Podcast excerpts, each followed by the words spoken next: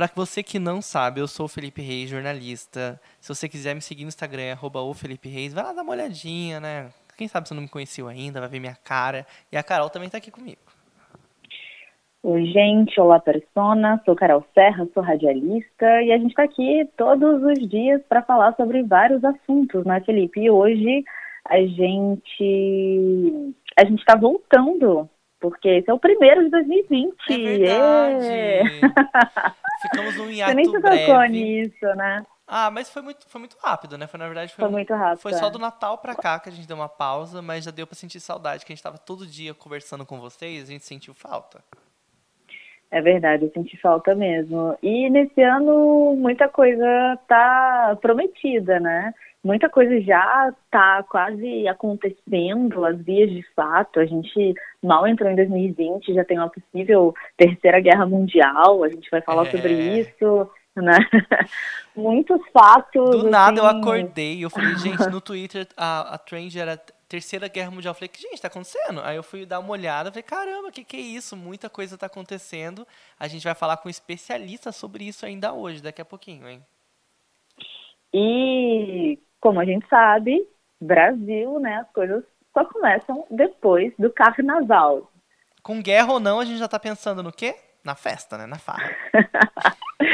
E esse ano tem uma coisa muito interessante, né? Porque o Rio de Janeiro disse, o Rio de Janeiro disse é ótimo, né? A A. Rio Tour.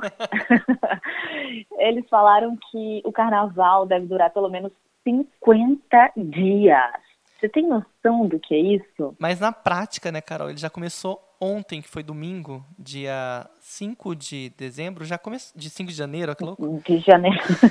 Ele já começou, na verdade, né? Teve um monte de bloco que não tava ali na, na organi- organizado, né? Tava, não eram blocos oficiais, mas já estão fazendo a folia, tanto no Rio tom- como também em Recife. Então o Brasil já tá festejando, gente. Nossa, eu fiquei chocado. Não, e não parece que é a mesma, a mesma estrutura que, que o Rio montou para virada, para o Réveillon, é a mesma que está sendo usada pro, pro carnaval. Então, assim, tipo, é a mesma coisa, entendeu? É uma festa que, na verdade, nem tem 50 dias, ela vai ter metade do ano, né? Porque se você contabilizar isso. E o que, que eles querem? O pessoal da Rio Tour quer que o carnaval seja um pouco mais extenso, porque ele sabe que o Rio de Janeiro é um dos focos principais do turismo brasileiro, né? Agora eu fico pensando no seguinte, se eles não conseguem administrar a própria população, a violência ali, né, da- da- do cotidiano, do dia a dia, como é que esse pessoal vai receber, sei lá, vai aumentar a porcentagem da sua população consideravelmente nesses 50 dias? Como é que faz, sabe? E a gente sabe que todo ano tem aquele problema de é, higiene, né, de saúde pública. A gente sabe que são muitas pessoas na rua. E é sempre muito importante as pessoas terem essa consciência, né? Porque você está numa cidade que vai ter milhares de pessoas. Então, tenha consciência de fazer seu, seu xixizinho no lugar correto, né? Eu sei que na hora de você ficar louco, bêbado, mas tenta pensar nisso, porque, sério, os blocos de rua estão cada vez maiores em todas as grandes capitais do Brasil. E isso fica caótico, gente. Ano passado eu fui para São Paulo e olha, tava uma loucura. E ó que São Paulo também é novo no carnaval, né? Faz, uns, sei lá, uns cinco anos que São Paulo tá tendo bastante visita no carnaval, né? O Rio já é muito mais consagrado há séculos, né? Exatamente. E a questão de saúde pública, isso, né? Porque imagina, é, o pessoal está tentando trazer aí, está tentando bater o recorde do ano passado, que foi de 1,700 milhões de pessoas. Então, é, a, a, a, o Rio Tour quer que esse ano seja ainda maior.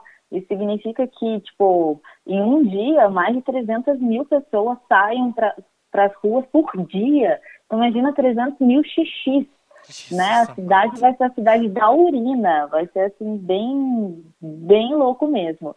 E o presidente da Rio Tour, Marcelo Alves, disse o seguinte, abre aspas, como a gente está focado em lotar a cidade com turistas, essas são algumas ações que a gente quer fortalecer a nossa vocação. Fecha aspas. Então, assim, ok, a gente entende que, Que o pessoal do né? turismo, que números são importantes, é, mas precisa ver qual vai ser a estrutura para poder receber todo esse pessoal, né? A gente sabe que tem um caso de arrastão, enfim, e que é, grandes muvucas, né, grandes concentrações de pessoas fazem com que isso aconteça.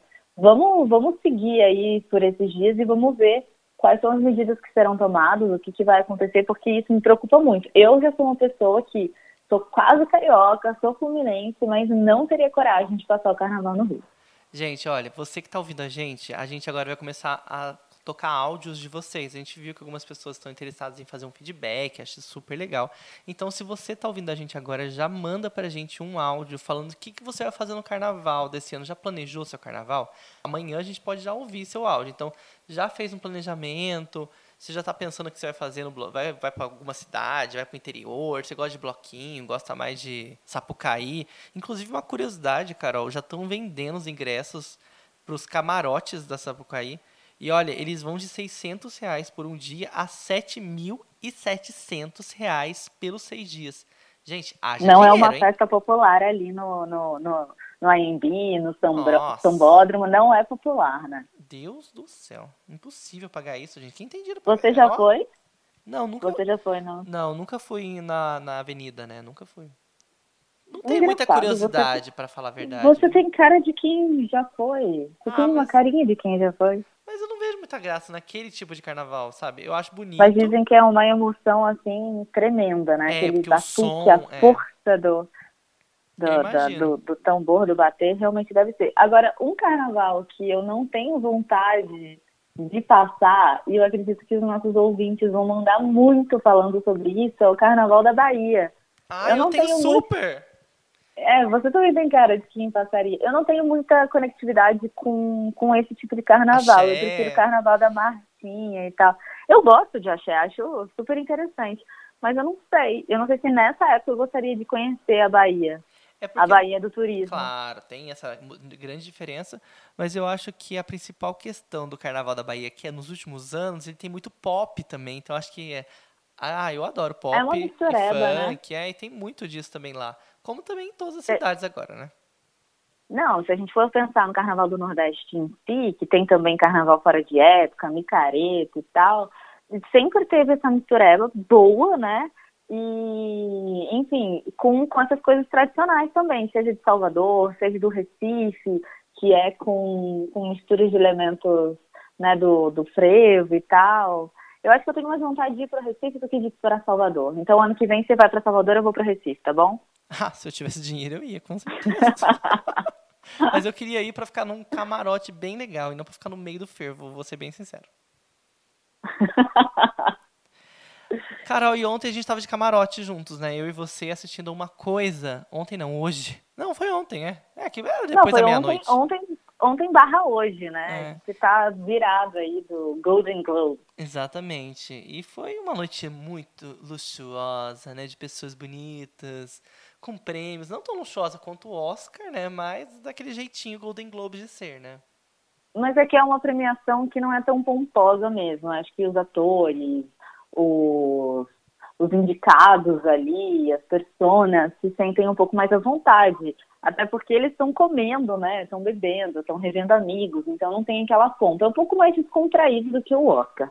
Mas isso não significa também que é um que é um esquenta para o Oscar. Pode ser que sim, pode ser que não. Afinal, são 25 categorias que foram premiadas, né? 14 delas no cinema, 11 de TV. E quem foi o apresentador foi o Rick Gervais, que apresentou pela quinta vez. Ele é um comediante britânico, muito conhecido por The Office. Fez algumas brincadeiras, algumas piadas que algumas pessoas ficaram meio chocadas. Ele foi falar do, do Papa. Do Papa não, ele foi falar do- de alguns filmes, né? Hum. Falou assim, ah, esse ano de 2019 a gente teve muito filme que falou sobre é, sobre abuso sexual infantil, né? Teve um documentário do Michael Jackson, a gente também teve dois papas, não, peraí, dois papas não.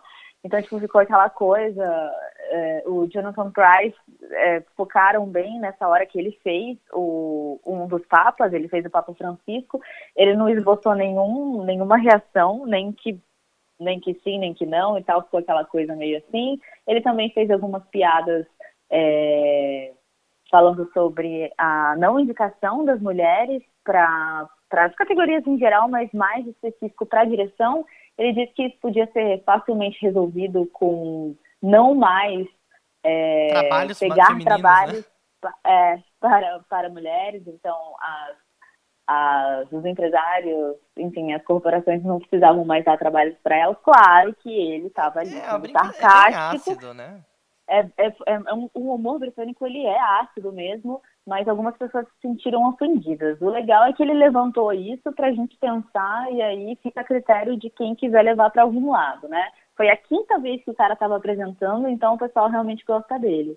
É, você teve, teve algum ponto da premiação que você que você gostou, Felipe? Que você achou que foi legal, assim? Eu acho que foi legal porque eles falaram bastante coisas políticas também, com pitadinhas, Uhum. bem sagaz, né? Não foi uma coisa muito explícita, mas algumas pessoas falaram bem de forma veemente no seu discurso, né? Falaram sobre a Austrália, que a gente sabe que é uma coisa muito importante a se falar, inclusive vai ser um dos nossos temas de amanhã, porque está acontecendo muita coisa com relação à natureza na Austrália, muitos animais morrendo, e, e tem a ver com nossas consequências, né? Com as coisas que a gente está fazendo para o planeta. Então, achei muito importante falar isso num prêmio tão grande, com uma visibilidade mundial.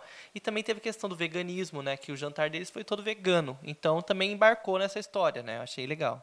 Então, vale lembrar também que, falando sobre protestos e tal, acho que quem, quem falou assim, bem na cara mesmo, foi a Michelle Williams, que ganhou como melhor atriz em série limitada ou filme para TV.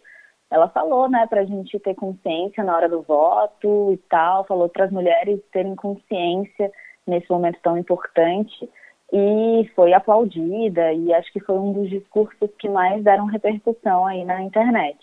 Quem também fez um discurso bem interessante e movimentou bastante gente foi quando a Ellen DeGeneres, que é uma comediante, é uma apresentadora de talk show muito conhecida, ganhou um prêmio pela obra, né?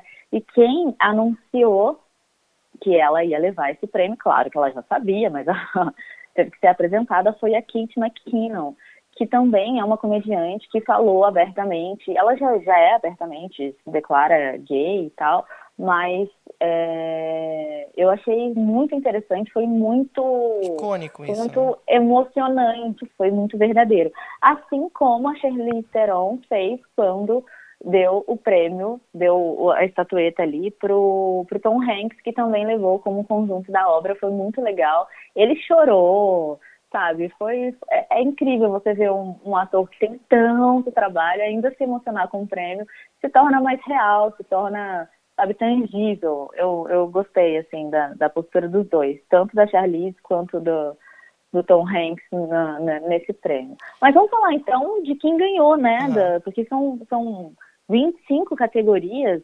Acho que a gente pode começar falando que o Irishman, é, o irlandês, tinha cinco, é, tinha cinco indicações e não levou nenhuma. Nenhuma. Exatamente. Martin Muita Scorsese- gente aguardava né, que ganhasse alguma coisa, até porque os ícones estavam todos juntos, né? Pois é, aquela mesa tava assim, né? Super recheada, cheia de estrelas, a mesa icônica do pessoal do Irishman. Não levou. História de um Casamento tinha sido indicada para seis, né? Seis Globos de Ouro e levou apenas uma de atriz coadjuvante para Laura Dern, que realmente está sensacional nesse filme. E quem levou o melhor filme foi 1917, que promete muito no Oscar também. É, eu não consegui assistir ainda, mas dizem que o filme é legal. Ele tem toda uma história de que ele foi gravado em oito minutos, oito sequências. As cenas duram oito minutos, são sequenciais e tal. Ganhou também de melhor diretor, que é o Sam Mendes, que fez Beleza Americana, fez Estrada para a Perdição. Enfim, tem vários filmes muito bons no seu no seu currículo. Melhor filme comédia musical, porque eles separam, o Globo de Ouro separa em melhor filme de drama, que foi em 1917, melhor filme comédia musical ficou para Era uma vez em Hollywood. Gente, eu fico assim meio meio cabreira, porque Era uma vez em Hollywood não é um filme de comédia, muito menos um filme mu- musical. Porque, por exemplo, Jojo Rabbit é um filme de comédia, Entre Fatos e Segredos não é musical também. O Rocketman é um filme musical, Meu Nome é Dolemite é um filme... Super comédia. Dolemite é um filme super comédia e tal. Você estava até comentando comigo sobre o esquema, né, da- de como é a premiação, de que tem bastante lobby. Às vezes também essas formações, os grupos podem ter uma interferênciazinha, né? Com certeza, com certeza. Dizem que o Globo de Ouro é aquele que é escancaradão mesmo.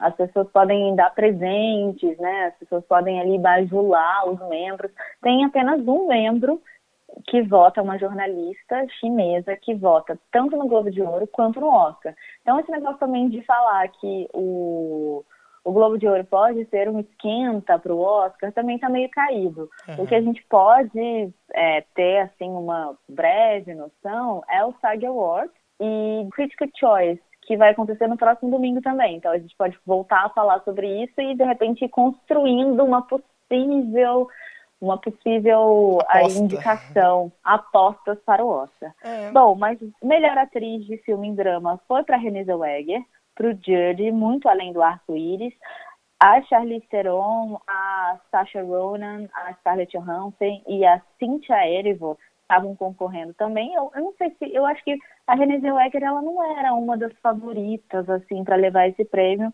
mas ela apareceu. Um dos prêmios que as pessoas mais falavam e quase já tinham certeza de que quem ia levar esse prêmio de melhor ator era o Joaquim Fênix, que fez o Coringa, que eu acho que todo mundo ficou satisfeito. Realmente, o cara foi muito bom, estava muito bom. É, um, um, a gente estava falando de lobby aqui, todo mundo sentiu falta de algum ator aqui indicado do Irishman, né? Porque Exatamente. só tinha cara maravilhoso, só tinha ator assim do alto escalão.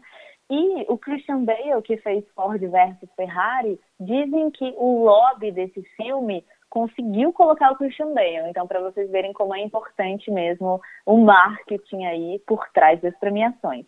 O Joaquim Fênix, acho que é legal falar que ele a, a, gente quase falou assim, Joaquim Fênix, não fala muito, porque eu não sei o que, que você pode falar, porque ele não, não é uma pessoa muito dócil, assim, ele mesmo falou isso na, quando ele recebeu o prêmio, e ele citou a, a namorada dele, que é uma atriz conhecidíssima, fez Carol, fez Millennium, que é a Rooney Mara. E eles têm uma relação de que você não sabe se eles estão juntos ou não, mas ela foi, estava lá, ele agradeceu a ela, então os tabloides podem ficar felizes por conta disso.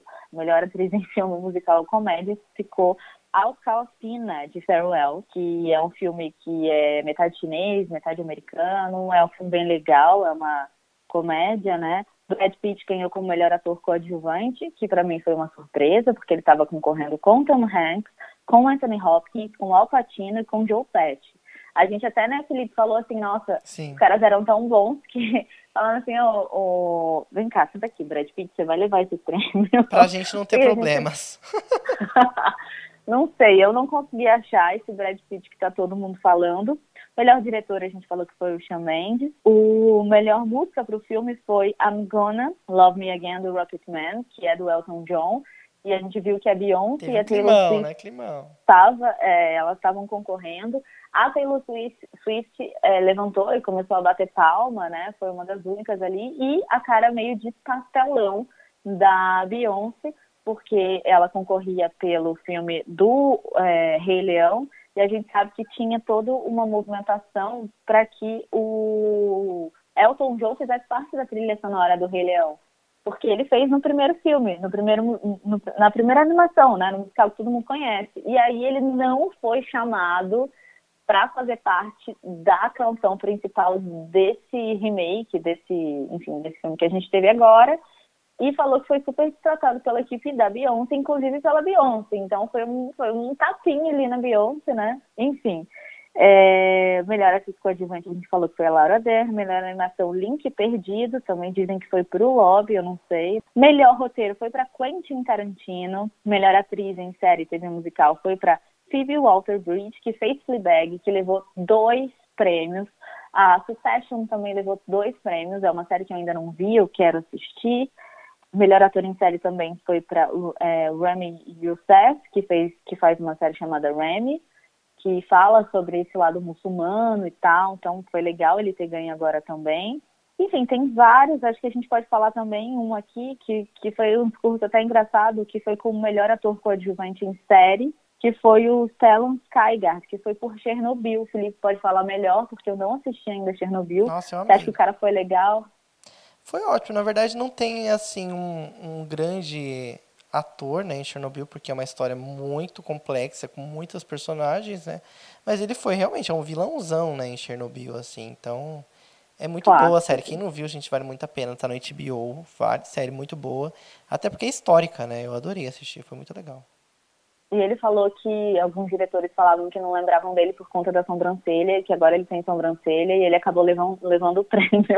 então achei engraçado. Quem fez um discurso muito legal também foi o, o diretor de Parasita, John Bong-ho. Ele disse que as pessoas precisam estar mais abertas para receber filmes estrangeiros, filmes legendados, porque a nossa a nossa a nossa língua é o cinema, então a gente precisa assistir mais filmes que não sejam só filmes com língua inglês, inglesa e inglês. É. Eu achei isso muito legal porque os americanos eles têm uma certa preguiça né, em assistir filmes assim e em geral as pessoas têm, né? Quem não gosta muito de cinema de repente tem essa essa barreira da língua e que ela não precisa e não pode existir, né?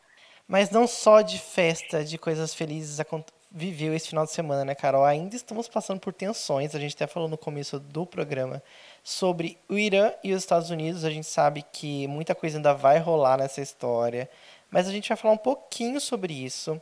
A gente sabe que, para você que não está por dentro, você estava numa câmara de criogênio e acabou de ser descongelado, né? o Irã, né? É, ou tá rolando uma tensão entre os Estados Unidos e o Irã, porque matar, os Estados Unidos mandou matar através de drones um general, o Soleimani, que é muito importante naquela região. Ele é a segunda pessoa mais importante do Irã. E aí depois disso desencadeou milhares de ações que ainda estão rolando, né? O Irã prometeu vingança, o Trump disse que o objetivo não foi começar uma guerra, mas parar uma. O petróleo já subiu, o funeral atraiu milhares de pessoas que estão alvoroçadas por vingança. Tá tendo já é, foguetes no Iraque, tá rolando coisas aí nessa região. E para isso a gente chamou o professor Marcos, né, que deu uma entrevista muito legal pra gente, muito importante sobre esse assunto. A gente está aqui com o professor Marcos Vinícius de Freitas, ele é bacharel em Direito, mestre em Relações Internacionais, Economia e Direito. Ele lecionou Direito Internacional, Relações Internacionais e Negócios também na FAAP. E a gente vai falar um pouco sobre a questão do Irã e dos Estados Unidos. Marcos, como que funciona isso de Terceira Guerra Mundial? Você acha que isso é possível acontecer? Como que é um resumo do que está acontecendo assim, entre o Irã e os Estados Unidos hoje? Olha, a gente pode dizer que uma terceira guerra mundial é sempre possível, né? Uhum. Ah, porque o Irã é parceiro importante para a Rússia e para a China. Então, se nós pensarmos aí no envolvimento de terceiros países, superpotências, nesse sentido, a gente sempre pode achar que uma terceira guerra mundial seria possível. Mas a pergunta é, faz ela sentido de acontecer? E a resposta que a gente pode pensar nesse aspecto é não. Porque uma guerra neste momento, embora o mundo esteja numa fase de crescimento econômico relativamente pequeno, ah, o impacto econômico global seria muito grande.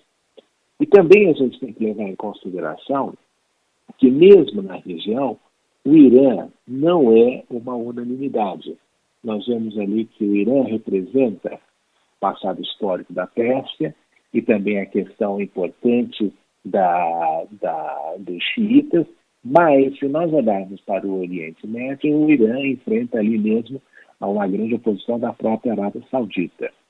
E isso faz com que o Irã não seja considerado, em sua esfera de influência, um, um, uma unanimidade regional que lhe possibilitasse, de alguma forma, conseguir apoio de outros parceiros na região.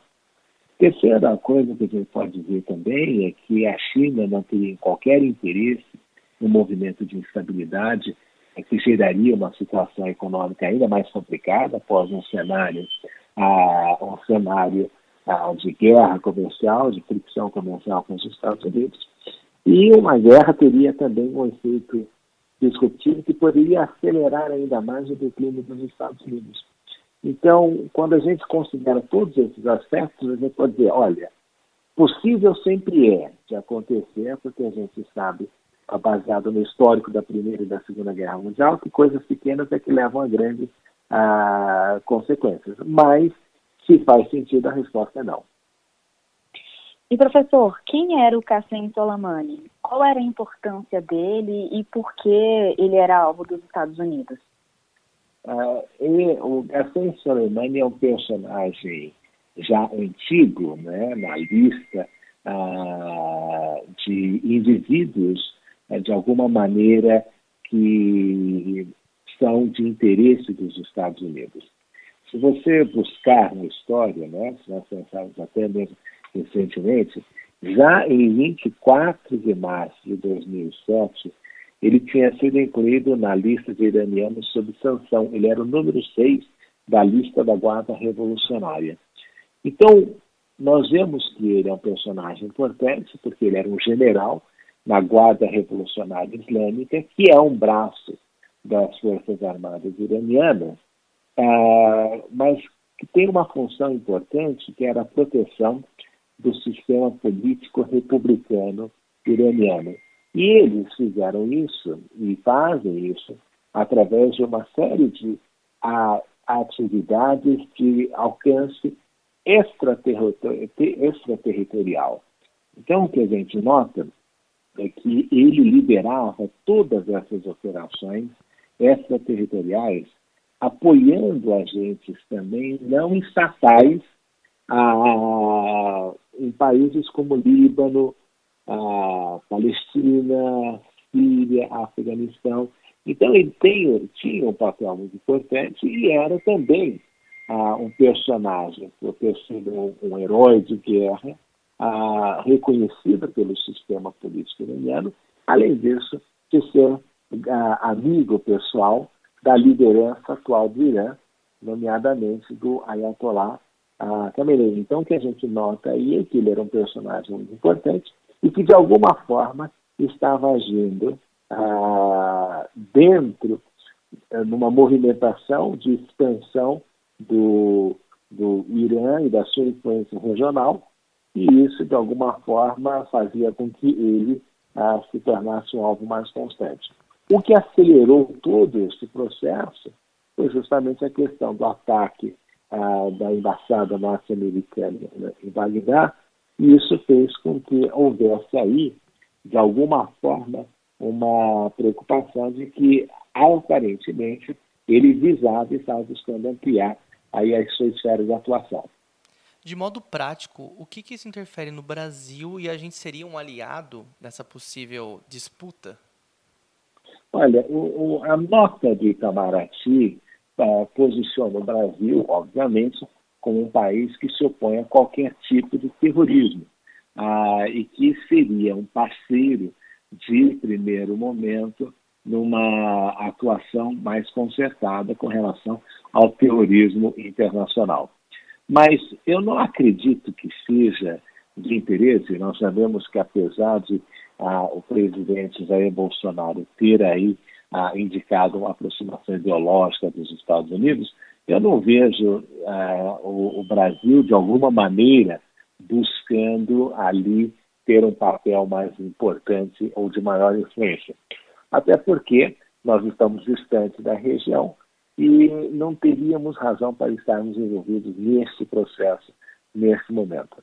Obviamente que tudo pode mudar, né? em política externa as coisas também são muito fluidas, mas eu não acredito que o Brasil deva entrar a, se houver um conflito entre Irã e Estados Unidos, o Brasil deveria ir buscar uma posição mais ou menos de neutralidade, porque não há interesse nesse momento, se posicionar contrariamente. E quais são as consequências dessa tensão né, dos países aqui no Brasil e no mundo? Que a gente já sabe que a gasolina, o presidente já falou que vai aumentar, né? Além disso, quais são as outras consequências? Olha, tem muito a ver com a forma como ah, o, o Irã vai reagir nessa situação.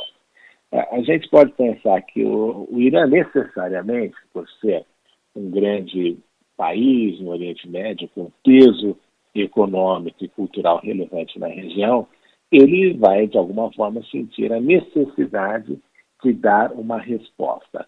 Agora, essa resposta pode ser dada de uma maneira imediata, ou, às vezes, né, você pode seguir aquele adágio de que vingança é uma coisa que se come crua, né? Você, ah, você espera um tempo para acontecer. Mas o mais provável que a gente começa a vislumbrar nesse sentido é que ele pode, o Irã pode fazer de duas formas. Uma é através de, das suas milícias regionais, né, das, suas, a, das suas várias parcerias regionais estabelecidas não só no Iraque, mas na Síria, até mesmo na Argentina. Então, eles podem utilizar instrumentos não convencionais para atacar os Estados Unidos. E nós vemos que, nesse sentido, o Suleiman foi muito importante na construção de toda esta rede nos, nos últimos 20 anos. Ou então, é, e aí ele vai utilizar esses, esses instrumentos para atacar interesses norte-americanos, em princípio a gente deve ver isso acontecendo no próprio Iraque, na Síria e até mesmo no Líbano. Ou então, uma, visto que pode acontecer também, é o ataque a alguns petroleiros ah, no Estreito de Hormuz e em outras partes do mundo, o que faria com que houvesse uma disrupção na questão do fornecimento do petróleo mundial. Agora, qual é a consequência direta disso? Né? Conforme a atuação, se for algo em, voltado a questões militares, nós não vamos ter um impacto assim muito grande, e aí você pode caminhar para outras coisas no sentido de uma guerra ah, entre Estados Unidos e Irã. Poderia acontecer, mas se ele atacar ah, a questão do petróleo, nós vemos aí é, que haverá uma instabilidade no próprio preço do petróleo, a questão do seguro, tudo isso. Como é que isso tudo nos afeta, né? E como é que isso pode, ah, quais são as implicações disso? Em primeiro lugar, qualquer instabilidade ah, hoje em dia, ainda que seja numa parte do mundo, tem um impacto global, porque desacelera o crescimento. Se desacelera o crescimento, o Brasil, que é um país que está em processo de retomada de crescimento, se vê necessariamente afetado, porque o mundo dá uma.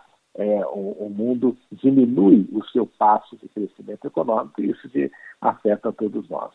A segunda questão é se houver um incremento no preço do petróleo, o petróleo hoje em dia já não tem o peso que ele tinha na primeira crise do petróleo, na primeira e segunda crise do petróleo, mas o que nós vemos é que ainda assim o preço da gasolina tem a, a, um impacto inflacionário em determinados países do mundo. Hoje em dia, a, o Irã não, não é um grande fornecedor, no sentido de que ele não participa tão intensamente do mercado global.